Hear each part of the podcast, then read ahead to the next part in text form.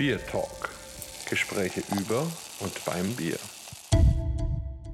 Hello and welcome to our podcast BierTalk. Today we have another English episode and we talk to John Keeling. John was head brewer and is now global ambassador at Fuller's Brewery in Chiswick, London. He joined the brewing industry as a laboratory technician for Wilson's Brewery in Newton Heath, Manchester in 1974 and, inspired by what he saw, left in 1977 to study for a degree in brewing and distilling at Heriot Watt University in Edinburgh. In January 1981, he joined Fuller's as a junior brewer. He has since held various positions at Fuller's, culminating in his promotion to brewing director in April 1999. During his time as director, over 60 million pounds has been invested in developing the brewery. In January 2017, he handed over the reins to Georgina Young, Fuller's first ever female head brewer, but remains a global ambassador for the company. John is an acclaimed judge and speaker for many beer competitions around the world. I met him after our judging at the World Beer Awards 2022 in one of his favorite pubs, the Tap on the Line at Kew Gardens Station. So, hello John. Thanks talking to me. Let's start with your personal beer history. How did you get into brewing? I started brewing uh, in 74 at Wilson's Brewery, which was part of the Watney Empire. I left school when I was 17 and I, jo- I joined them. And I got, and because of that, I got really interested in making beer. I hated school. I didn't. I didn't want to go back to school. I didn't want to do anything to do with education. Uh, and my mum said, "If you don't go back to school, you got to get a job." And by the way, they're interviewing for people at the local brewery. So I went to that, and I got the job, and I got more and more interested in making beer and more as, as my career has gone on, I've got more and more interested in the world of beer. The change over the last 40 odd years of my career has been quite profound. It's, I think it's been one of the biggest changes in the brewing industry ever. Uh, most changes in the brewing industry happen over a longer period, yeah. but you've had changes. And we were just talking about the influence of German brewing on the world. When I started brewing at Fuller's in, in 81, everybody around the world was influenced by German brewing. Very, very few people were at all influenced by British brewing or even Belgian brewing. And you could say those are the three schools of brewing. Yeah, uh, Czech as well. But the Czech and German are very similar. Yeah. I found that everywhere you went in, say, the States, had a German type brewing system and made German type beers. Not as well as the Germans, might I say, and not as tasty as the German beers or the Czech beers. Yeah. Czech, Czech and German, like British versions of lager were awful. And by and large, within the big companies, still are awful. They're not as good as German brewers mm. make their, their style of beer, and Czech brewers make their style of beer. But since craft, the craft beer revolution was based on IPA, which is essentially a British style beer. Yes. And if you notice, uh, mo- most of the uh, breweries now around the world do predominantly British style beers. Though I have noticed again, it's going full circle, is now they're much more interested in making lagers as well. And you will have uh, people like Utopian in, in, in, in uh, England, and lost and uh, grounded uh, in Bristol, and and they make their name on making that. And and I also, if you go even further back to when Meantime started, mm. Alastair Hook, the founder of Meantime, studied in Germany how to make beer. He was a friend of mine. I haven't seen him for years and years because he's made a lot of money and gone playing golf. I think he's gone. He was a great brewer and very strongly influenced by the, the German tradition. But he was a British brewer, and he, he still had this fondness for British style beers. Everybody's wanted to make an IPA in Britain, uh, modern styles of, of beer, and now they're going back to look at mild and bitter. Yeah. Yes, which is the, the, the traditional beer that I grew up on. So in when I first joined Wilson's way back in '74, I drank bitter because that was the most popular beer and cask bitter.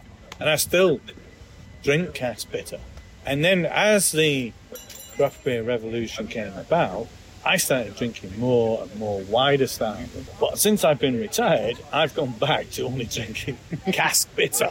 Yeah. And, and, and less and less of the wider style. So I've gone back to my uh, 18 year old self. Back to your drinking roots. Back to my drinking. And, and cask Yeah. beer is still my favourite beer. Even in hot weather, it's my mm. favourite beer. I think it is the best beer you can buy in Britain. Yeah. It is also the worst beer you can buy in Britain too. And, Yeah. and that's purely because of its quality problems. It is a beer that only has maximum six week shelf life. And once opened, really you should have sold it within three days. And I think the unfortunate thing for cask beer is that a lot of cask beer is sold four, five, and six days old, and it's nowhere near its best. This is superb. Yeah. It's really good. We just got a pint of London Pride, which is fresh. which is fantastic. Yeah, one of my most favorite beers. And to be honest, I sometimes simply compare it with our Keller beer at home. Yes. Because it's an easy drinking beer. You sit on big tables, you chat with your friends, you have it the whole evening. And And, it's just nice. Yeah. and some people say about these beers that are really incredibly drinkable and sessionable that they're simple beers. They are not simple beers. What makes them sessionable is their complexity, hmm. okay? not their simplicity. right? You might think, oh yes, this is really easy drinking and whatever, but it's easy drinking because it's keeping you interested. Yeah. And that's the complexity, not just the flavour, but of the texture, of everything that goes with the beer. And these beers, I think, I define great beers of, of having four main qualities. One of these is is quality itself, which I defined as that as how it hits the specification, how it is brewed through the process. So it's very consistent and quality. Then you have to have flavour and character, and, and character in, in in the beer is how it varies within its specification but it varies in a way that you still recognise it. So the first two sips of the beer, you say, "Oh, that's London Pride," Yeah. and then you say, "Oh, it's a little bit more fruity than the last time I drank it." And then it reveals something else of itself later on. And it's like having a conversation with a friend rather than having just a drink of beer, you know. Yeah. And if you think about it, you, you know, if you go and see your friend at the bar and they've had a haircut, they're still your friend. Yeah. Just because the London Pride is more fruity today doesn't mean it's not London Pride. Yeah. It still is London Pride. I'm telling you something I told you four months ago, Hmm. if you remember, in actual fact. This is a biological product. It- hmm. It's not a chemical product. And why would we expect one field of barley to grow identical to the field next door? Why do we expect a field of hops to grow identical every year? The answer is they don't. So why do you think the beer is going to be identical every year, every season? And hops only crop once a year. So why will it taste the same in July as it does in December? Yeah? And again, you're not the same. Yeah. You know, every time you turn at the pub, you're not the same. You could have just had a row with your missus and you're in a bad mood. Yeah. So your tasting, the way you feel affects the taste, how you taste beer. And, and, and all great great drinks have character, whether they're wine or whiskey or beer. Great drinks have character, but as they become more and more consistent, they drive character and flavour out because it's not about having one without the other. It's about how do you achieve the balance of all those things, the, the elements that go in. It's the balance that counts, not that you favour consistency above flavour. Uh, and the more you drive flavour out, the easier it is to make consistency. If you want to drink the world's most consistent drink, have a vodka and tonic. Yeah. yeah. And if that if that's all you want, then that's fine by me. But if you want drinks of character, then you have to explore them. And, and by and large, the bigger companies don't make the drinks of character. It's just, it is the smaller companies that, that do that Be- because it is their calling card. It is their reason to exist. Yeah. Yeah, and and I don't knock producers like Heineken and Carlsberg because what they produce is a hugely refreshing, consistent drink, hmm. yeah? which many people enjoy. Many, many people enjoy. But the same thing is true of wine and of whiskies. There are whiskies that are less characterful, but still people buy them and enjoy them because they supply what they want. So who am I? I am one person. I have my own taste. Yeah? I know what I like. I know what I'm interested in. I, I know what arts I like to look at. I know what films I like, and I know what music. Why am I the same as you? I am not the same as you. Yeah, and I might go for obscure jazz bands from the from the United States, and you might prefer Beethoven. Yeah, maybe. Yeah, maybe. Yeah. Yeah. Or we might both like Beethoven. Maybe. Yeah. So in, Yeah. in the end, it doesn't matter as long as you can get the beer that you like. And I like sitting here on a summer's day drinking a pint of London Pride. Yeah. So What it is suits me. what is really a wonderful situation. Yeah. Some of your words brought me to a maybe challenging question. Yeah. Do you think that the craft IPAs and pale ales are still more or less British beers, or isn't it also something the American movement turned it around and made it different? They did, uh, and but you've got to understand how influence works. So what happened is you, you had this bunch of people way back in the eighties. John Hall from Goose Island, Mr. Ken Grossman, Garrett Oliver, and they were influenced by British beers. Yes, but they did something special. They put an American influence onto those beers. Then what happened is those American influenced beers they became American and they came back to Britain. Yeah. And the British brewer says, Oh, I like that. I want to copy that. So influence washes out and it washes back. Yeah. Uh, and I bet you now there are American brewers thinking, Oh, you know, this mild style is quite nice. Let's make a mild. But when I travel around the world and I go to countries like Brazil or Australia or, or whatever, which I used to do as part of my job at Fuller's, as an ambassadorial role. I used to say to the Brazilian brewers, don't just copy American style, don't just copy British style, make it Brazilian. Yeah. Your influence is British, your influence is American, but you're Brazilian brewers. Okay? And put, put an ingredient you can only find in Brazil in it for that effect. Or do it the way you like to make it. I still think English IPA is better than American IPA because that's my taste.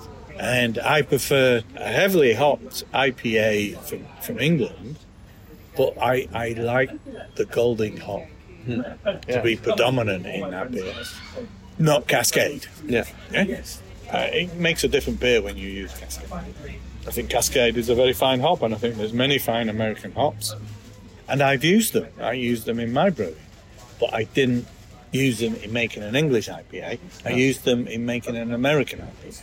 Yeah, For me, also, maybe the main difference today is that the British beers have more the malty character also, Yes. and the modern Americans are more or less so pale and Yeah. just just like a canvas for hops, but mean, nothing in them. There is there is a thought in, in, in brewing around the world, and and, it, and I've heard this craft brewers that you want no influence of the yeast, you want no influence of the malt. All you want is pure hop flavour. To me, that makes boring beer. Yeah, Yeah, I- and I think a lot of IPAs are ah. As boring in their flavour as standard lagers are around the world. yeah, Yeah. Eh, because it's not because they're not powerful in flavour, it's because they're boring in flavour. They have nothing behind those big hop flavours yeah, to keep you interested to drink more than one pint. yeah. And, I- and so I think the best American IPAs pay heed to the yeast and pay heed to the to the malt. And personally speaking, as a brewer, I think my most important ingredient was yeast. Hmm. And I think the important most important relationship in brewing is the relationship between a brewer and, and their yeast. How did you do that when you started? So how how did British brewing look in the 80s, and and how was the role of the different raw materials at Yeah. this time? Well, way, way back in the in the eighties, you, you had the big six of brewing, which was Watney's, Whitbread, Guinness, even Allied Brewing, Scottish and Newcastle, etc. And they were largely dominated by, I would call them chemists, scientists, hmm. People who were very precise in what they wanted, and accountants. And their entire reason was to make more money. That's why they existed, was to increase profits every year. And you can increase profits by selling more beer or by cutting your costs. They like to cut costs. Yeah. And they did this by thinking of ways of cutting costs. So they would develop, say, what we call barley brewing, which was to replace part of the malt bill with pure barley and enzymes because it was cheaper. So they would go down these routes of trying to make the most profit out of a pint they could by cutting the cost. They weren't that interested in flavour. One of my jobs as a, a young lab technician was to test the shelf life of the beer. We tested the shelf life by doing uh, a head retention and a haze measurement. Hmm. We never tasted it. Yeah, because the taste didn't matter. If it looked nice, that's what mattered more than what its flavour was. Hmm. I, I, and they used to, we used to put 55 to 60 PUs in that beer, so it was well oxidised by the hmm. time it reached six months. It was well oxidised by the time it reached four weeks, to be honest. The predominant flavour at shelf life was oxidised flat beer, but they didn't seem to care about that because they weren't as interested in flavour. They were interested in the things that the chemist could measure very simply, and which proved that it was good beer. So if the beer was hazy, it was bad. If it was cloudy, it was bad. Now that's almost the reverse of craft beer. If it's hazy and cloudy, that doesn't matter. It's the flavour that counts. Yeah. So that that's changed as well. So these companies were pursuing that line. The problem that they had was they couldn't sell more beer in a saturated market. Hmm. And the only way they sold beer, by and large, huge percentage of their beer, was to sell them through their own pubs. Hmm. Right? Which was, unless they could buy new pubs, not a way to expand.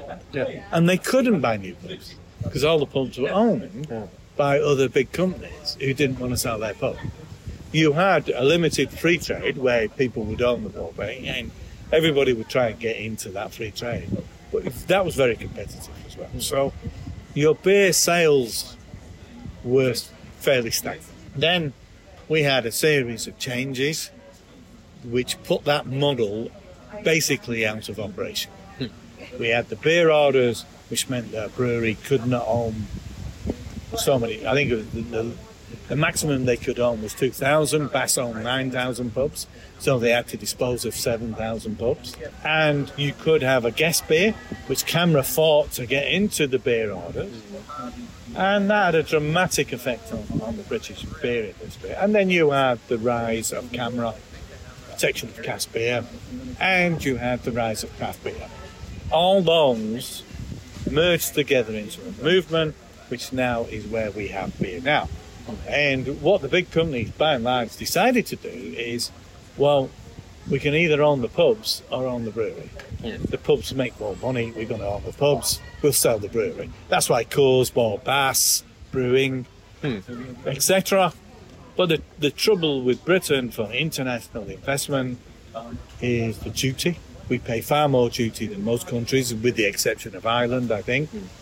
And so, companies, big companies, have always found it difficult to invest in purely the production side because there is wafer thin margins for them. And um, America has got much bigger margins because they pay less duty. We used to pay an absolute fortune in duty to the government. We paid more to the government than we made in profit. A lot more, three times as much. So I, I wasn't really working for Mr. Fuller, I was working for Her Majesty the Queen. Because I made far money, more money for her than I ever did for Mr. Fuller. Yeah, Did, did she ever thank you for that? no, she never did. I, and not even got an OBE. yeah, but um, yeah, but that but that is the truth, and, and I think that's why British brewing is slow to get new investment because the rate of return on investment is so poor compared to the rest of the world. So I think that explains a lot of what goes on in British breweries and why some craft breweries fail very easily because there's no margin for them. They find it very difficult to exist. Certainly when they go over the duty, the small brewers duty relief, which some of them get. And, and to, to go beyond that is very difficult for them. So it's better to stay small. Um, yes, apart from whether your ambitions lie. You know, if your ambitions lie in supplying a couple of pubs, two or three pubs, whatever, and making a small living out of it for yourself, then that is fine. Yeah. But if your ambition is to be a little bit bigger than that uh, and make a more comfortable living for yourself, then it is it is harder. It is harder. It is harder for British brewers. Maybe back to the first half of my question.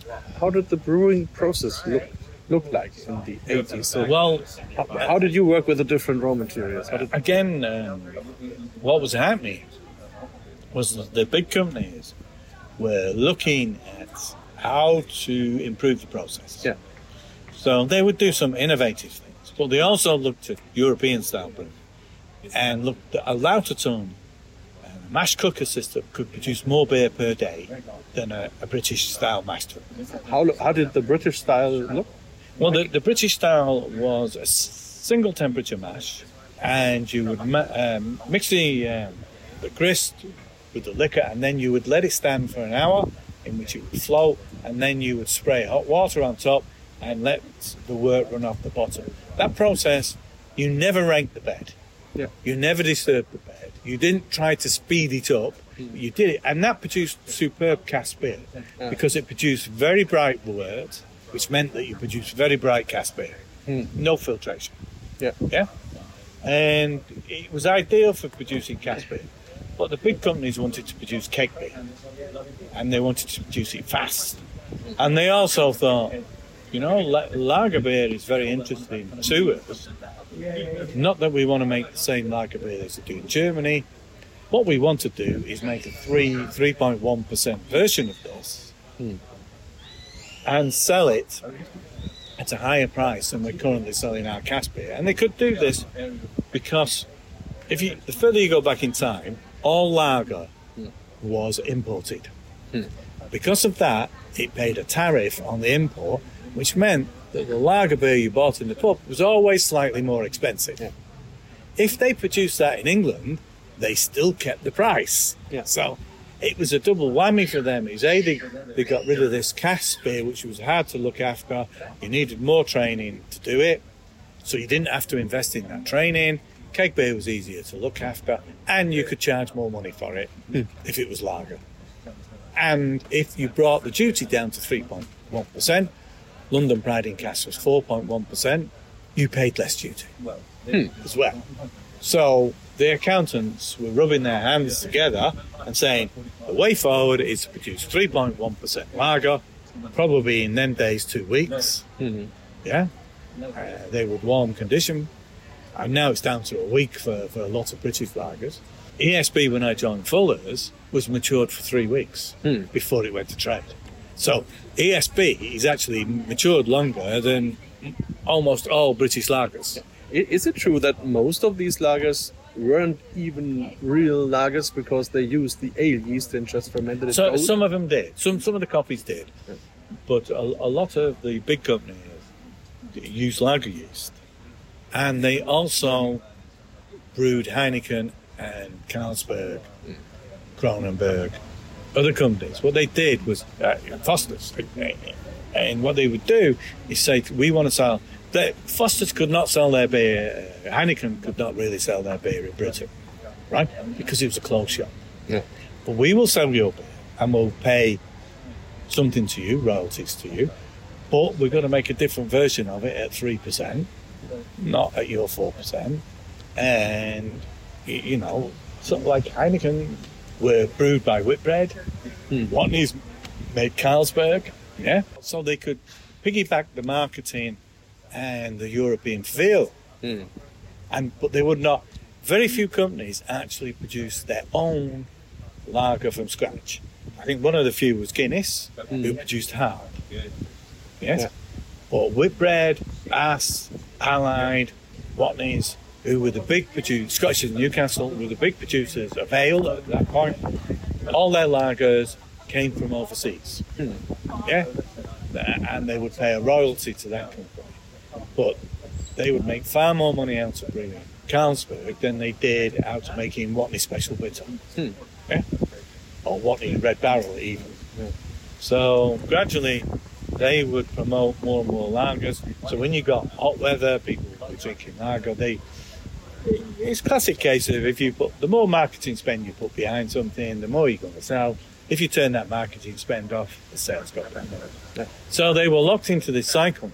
All the money they would save on production costs, they would have to spend in marketing to mm. prop the beer up.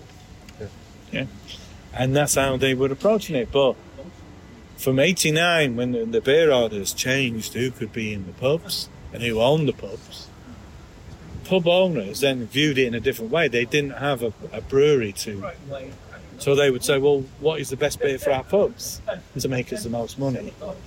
They started looking at rate per sale and who, and they became more and more competitive as pubs. Who, who, who, what beer would attract people into the pubs, etc.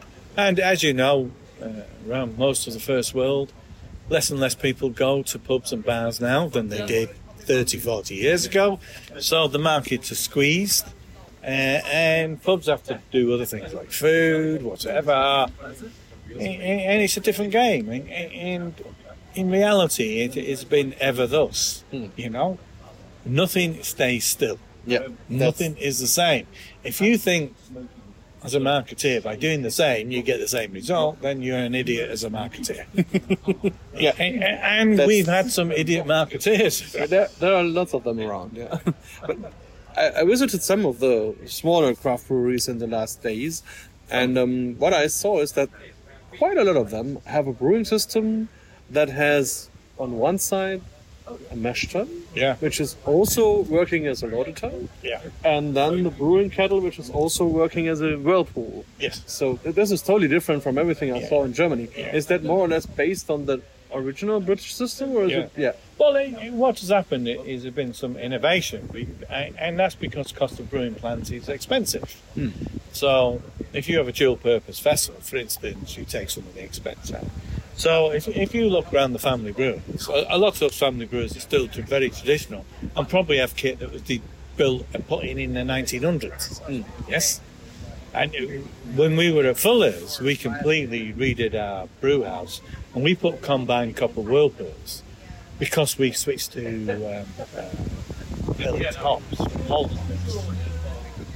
And what we, the last major development we did was in 1993 in the brew house when we put uh, new mash tuns in. Uh, we were one of the last brewers probably to put new mash tuns in of any size. And we still refer to that brew house as the new brew house. Hmm. Yeah? And it was put in in 1993 Yeah. the final bit of it. But the previous brew house was put in in 1863, finalised. Yeah?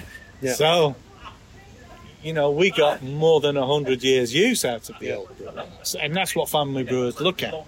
Whereas the bigger brewers change their brew houses much more. Uh, because they're brewing 24 hours a day, seven days a week, they wear them out quicker. Uh, and also, um, the payback on new plant is quicker because you're utilizing it so so quickly. So you can justify new plant easier if you're if you're brewing 24 hours a day.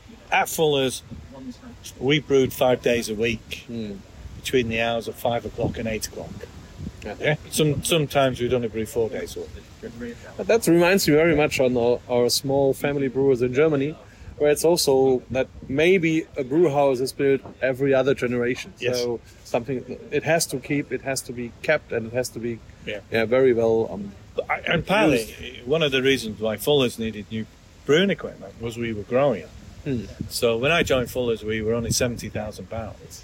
When I left Fuller's, we were 220,000 pounds. So we needed bigger equipment to make that. And my old boss, when I when I got the, the job, he said, when I became brewing director, which was 1981, when I joined the company, and he worked from 81 to 1999 as brewing director. I said, I've changed the kegging plan, changed the bottling plan, changed the cask line, changed the brew house, changed fermenter. I don't want to do it again, John. It's now your job to do that. Yeah. Yeah. So I, uh, I changed kegging line, I changed the bottling line. In my time, we changed, we added to the brew house.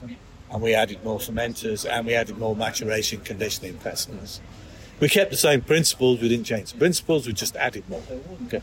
So when he left the brewery, I think we were making 130,000, and then when I left, we were making 220. So I just had to add, really.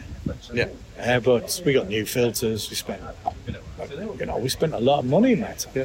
New, new casts, new, all adds up. I, I thought I, I probably spent about something in the region of 70 million pounds as a as a director of brewing during that period. A lot of money. Oh, a lot of money. Yeah. So we are drinking. I, I, and I, only half of it went on my house. Yeah. it's that castle over there. Yeah. No, it's okay. Yeah, we are drinking London Pride now, and that brings me to another topic which is for me quite closely related to Fullers. It's the, the parti-gyle Yeah. system, the idea of brewing. As far as I knew, it was like three beers, the Chiswick Bitter, the Yeah. London Pride, and the ESB, Yes. which was. How did that process work, and how did it Well, develop during your Really, it was developed by the Victorians, and it based around the invention of sparging. Uh, up up until sparging, uh, people had flooded the mash tun, then drained it, then flooded it, and drained it to get different beers, different strengths of beer. It would be Yeah. the same recipe, but it would be different strengths of beer. And what that was time consuming to the Victorians. And then they invite, invented the sparge, which means that while you were draining, you could spray. So that speeded up the mashing process. So what they thought was we could mash it, okay, and we could start running off, and we could sparge at the same time. What we could do is, Fuller's then adapted that for to have two mash both running at the same time, sparging, and the first worts coming off would be super strong and you would put them in copper number one, boil them, yeah. Then in copper number two, your wort would be a lot weaker. You'd put the hops in, boil it, and to make your different beers, you would blend the two together, going into fermenting process, and that gives you a different strengths of beer. And the hop was only given in copper number two? No, the hop was put in copper one and copper two. In fact, more hops were put in copper number one than copper number two. You would get a better use, utilization of hop if you only put it in copper number one. Eh, In number two, sorry, the weaker one. Yeah. Uh, but that would mean that your weaker beer would be far hoppier and bitter than your stronger beer, which was wrong. Yeah. Yeah. So we we put seventy percent of the hops in the first copper, thirty percent in the second and then blend it. So you not only blended for strength, you blended for bitterness as well. Yeah. And that's how we made ESB, London Pride, and Chiswick Bitter. They were all basically the same recipe, but they were all different because they got different strengths and different rates of hop. Also, Chiswick and ESB were dry hops in cask as well and in mm. tank, so that give them more hop character than the London Pride. Plus, the yeast would ferment differently and produce different flavours because there was different strengths. The ESB was a much slower fermentation than the London Pride or the Chiswick Chiswick. So we would only ever use for repitching yeast we'd put from London Pride. Hmm. Yeah? Because we thought that was the best fermentation and gave us the best and most consistent yeast. Plus, London Pride was our biggest seller, so we always had plenty of London Pride yeast Yeah. every day. But you used for the other two beers, you used the different yeast yeast strains. No. They all got the. They were not different yeast strains, Ah. but they all originated from a London Pride fermentation. Ah, okay. It was the same yeast, but it would be slightly knackered, tired. Yes, having been in a stronger beer. Ah, okay. Yeah? Yeah. So we preferred it to come out of London Pride, which was an average gravity, and the yeast was fighting fit when it come out of it. Yeah? Uh, and also, if you, the, the two blendings, if you slightly changed the formula and made the second copper a, a full volume, but the first copper two thirds volume, you ended up getting a first wort of about 85 gravity, which meant you could also make a barley wine out of that. Mm-hmm. yeah. So we made Golden Pride as well out of that. Yeah. Which is a fantastic beer, by the way. Yeah, we, uh, we had to, and vintage is made the same way. So we had to change the balance of the worts in order to get a str- strong enough wort. If we just do it 50-50, then the wort came out about 74, 75, something like that. Okay, so that meant we couldn't make an 80 gravity beer. So we just changed the percentage. So we did. We only filled the first cup with two thirds. So that means that all these beers are blends in different Yes. Yeah. Yes, I mean Golden Pride would take virtually ninety-five percent of the first wort, and then you just put five percent of the second wort, just to bring it down to the gravity you want. Was it something you invented, the Golden Pride? No, No, was already there. it was already there. All these um, vintage was 1997, and I became brewing director in 1999. But I was the brewer that brewed it. Yeah. Yes, because I was in charge of the brew house. Yeah. So I mashed it, yeah, and whatever. But uh, uh, we formulated the recipe. Right? We decided how to make things as a team, and that's what I did. So in my era, Honeydew, Wild River, Red Fox, and other beers would, would develop, but they were all developed as team. And, and ESB was developed in 1971 before my predecessor became head brewer. So he took that over as ESB.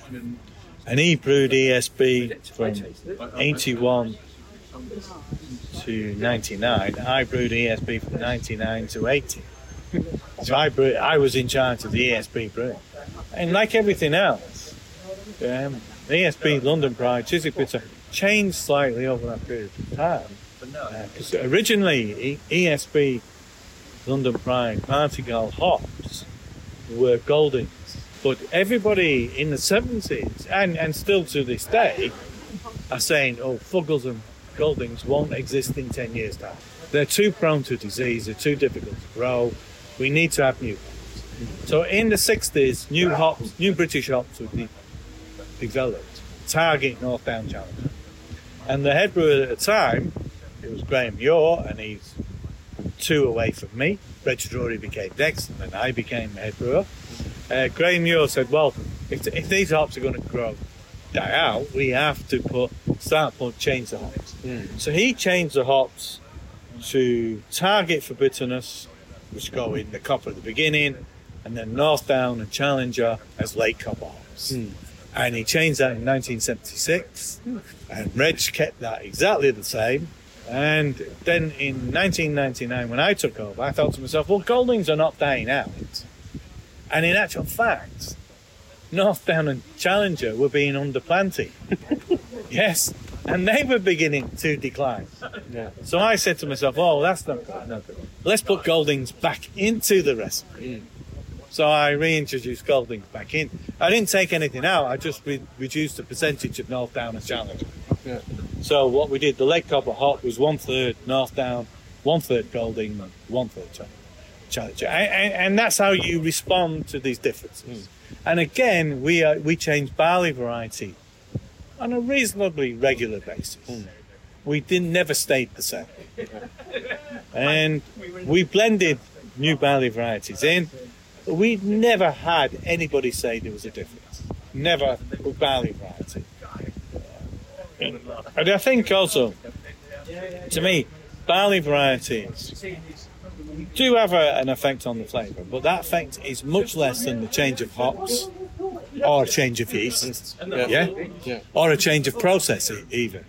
And I think as long as you get good, consistent malt from a maltster, which which over the years malting has become better and better, and now that malt is very good, uh, of course barley barley grows barley, you know, and you can have bad seasons or good seasons, you know, and so there's always something to be done, but I wasn't one of these brewers who thought barley variety was sacrosanct, and I would I would change it. Probably I changed it four times in my period because I found no need to to chase something like Maris Otter. Mm. It was, you know, 60, 70 pounds a ton more expensive. And I just didn't think that justified the change, the, the effect they had on the flavour. And when we made vintage, we would often change the barley variety for the, for the vintage ale. Mm-hmm. But because it was brewed on a party car, we also brewed 480 barrels of London Pride. Mm. At the same time, with a different barley variety. And more often than not, we would just straight release that London Pride to trade. And nobody mentioned it. so we would have London Pride brewed with Maris Otter Golden Promise alongside the more modern ones. And nobody would say it was different. I, I, I, it was definitely within the parameters of the flavour of London Pride. Yeah. We had one, brew, one brewer who said there was a difference. I'm not sure he ever spotted it in a blind tasting. Hmm. And I think that's also a little bit the art of, of a brewer to make these changes so Yeah. that it doesn't cannot be recognized. What So- I think what a lot of people, and particularly the accountants, don't realise the art of making consistent beer is not to do everything consistently. It is to manage change. Yeah. So that's what you do, and that's what you're totally used to doing. yeah. Yeah. So if if, if I go back and change the recipe back to the 19 pre 1976 recipe, that would probably be more noticeable. Yeah. Because you can't go back and get exactly the same malt and exactly the same hops. You can only get this year's version of hmm. that. And we have seen over the past 20, 30 years that Goldie has increased in bitterness during that period. So Goldings itself as a hop has not stayed the same. It has changed. So how can you make the beer identically? The only way I have reasons you could do that is to get a TARDIS and go back with Doctor Who and get the same material. and that is the only way you can do it. And that is the same for every brewer in the world. And also, plant wears out, you have to replace it. Plant, uh, the way you make beer in the process, you try to make it exactly the same, but you that is extraordinarily difficult to make it exactly the same. So beer changes throughout a period of time. The art of the brewer is to manage those changes so that people do not notice. And any changes is viewed in a positive way, not a negative. And again, it is down to perception. If you have said you've changed something, people notice it. If you don't say you've changed anything, people don't notice it. And it's the same as when I do tutor beer tastings in pubs. If I say I am the brewing director or the head brewer of Fuller's, this is a really good beer. Everybody in that room, before they taste it, think it's a good beer. Yeah. Yeah. If I tell them I am the marketing director of Fuller's and this beer is a good beer, half the people in that room disbelieved me from the moment I said marketing director. And they said, no, it's not very good actually. and it's the same beer. Yeah. Yeah, so it is perception, how you perceive beer. And I think that's a good thing. I mean, one of the things I learned very early on is firstly, I'm just a custodian of the beer. And secondly, there are people drinking that beer who have been drinking it longer than I have. No matter the fact that when I become brewing director, I've been drinking it for 18 years, I looked around the table of senior managers at Fuller's, the quality manager, the engineer, the head of brewing, myself. I was in actual fact the one with the least service. Yeah? And there are people you could you could go to any Fuller's pub and find somebody who'd been drinking London Pride longer than you. Yeah. So why don't they have a voice? Yeah. What, why do you know better than them? And I always made it part of my job to stay in touch with those people, to go to the pubs, to drink beer, not as a head brewer, but just as a punter, and hear what people were saying. And I encouraged all my brewing staff to do the same and bring feedback back. Tell me what people are saying about our beer in the pubs. Let's not rely on marketing telling us. Let's and we were the best interpreters of marketing data than marketing because we were drinkers. Yeah. Yeah, and because we liked drinking the beer. Some of the marketing people never drank beer, which was fine. But they should not keep the data to themselves. They should go to the brewers with the data and say, how do we interpret this? And that's by and large what they did at Fuller's with me. So I had a good relationship with both with brewing, uh, with brewing sales and marketing. And only working as a team together can you produce the best for your company as well, and the best for the drinker. One of the great things of being a brewer is you're not going to be as well paid as maybe some of the accountants, but you will get greater satisfaction. You can might have really bad meetings all day, done nothing. On your way home, all you have to do is open the door to the Fuller's pub and see everybody enjoying your beer. Then that's satisfaction. That's a satisfaction the accountants can't get. Yeah. Perfect. That's very perfect final words. Yeah. so thanks a lot for your time. Thanks a lot for the interview, and maybe we do another one next year. But Maybe so. Yeah. So thanks. Thanks for the beer. No Perfect. And thank you that you did so much for the beer and Fuller's beer, which I really like, and we have it in every hour courses. So thank you, and nice to see you. And hope to meet you again soon. Yep. BierTalk, der Podcast rund ums Bier. Alle Folgen unter www.biertalk.de.